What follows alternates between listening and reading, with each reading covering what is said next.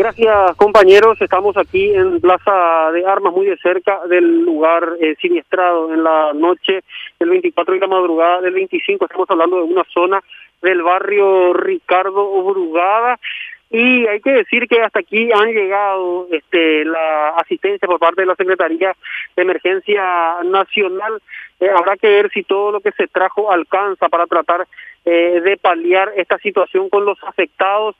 La ayuda por parte de la CEN consta de chapas de zinc y también madera terciada para que eh, las personas que eh, fueron eh, víctimas de esta tragedia puedan este por lo menos guarecerse del sol ahora también comenzaron a caer las primeras gotas sobre nuestra ciudad capital y bueno, eh, esto indudablemente que es una situación bastante complicada. Estoy en compañía de una de las afectadas, la señora Miriam Ferreira, me decía. Estoy afectada, pero mi cuñada y mi sobrina y eso. Son afectadas, y nos decían eh, que se quedaron con lo que tenían puesto. Claro, ellos se quedaron con lo que tenían puesto esa noche, sinceramente. Y como te digo, nada, nada no, no recuperaron, nada. Ahora, por ejemplo, el tema es que están ya, pues, terciada, pero les falta porque son familias numerosas.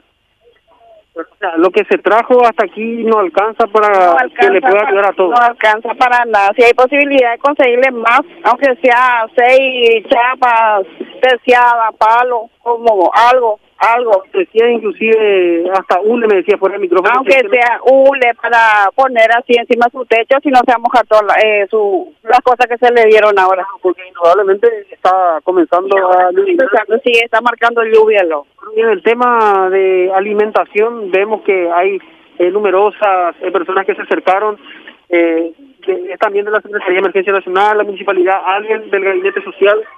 Y para mí, yo no sé, yo no lo conozco. El, el que está hacia acá es, son el asesinato 14, que él pretende usar aquí, ¿no? Y el que vino recién, supuestamente de la municipalidad, son de otro grupo ya.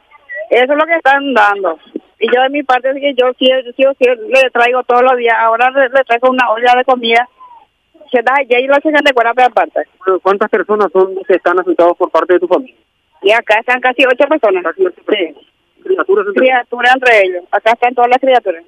Vale, está correcto. Muchísimas gracias. Dale, no hay problema. Ahí está, estábamos entonces eh, conversando con una de las personas afectadas, realizando ese pedido, compañeros, audiencia de primero de marzo de madera terciada, chapa o inclusive hule, eh, decían. Hay que mencionar que hay varios toldos eh, de la municipalidad de Asunción, debajo se están haciendo eh, ollas populares para que puedan este alcanzarle a la mayor cantidad de personas posibles que están aquí en la plaza tratando de hacer eh, un- una especie de hogar improvisado, por ponerle un nombre, tras la tragedia, repetimos, del 24, la noche del 24 y la madrugada del 25, pero hay algo que mencionar también, y decía esta mañana nuestro compañero Alberto Delgado, cuando estaba desde este mismo lugar eh, realizando la cobertura, la solidaridad del paraguayo es lo que eh, por ahí más eh, se nota y se destaca.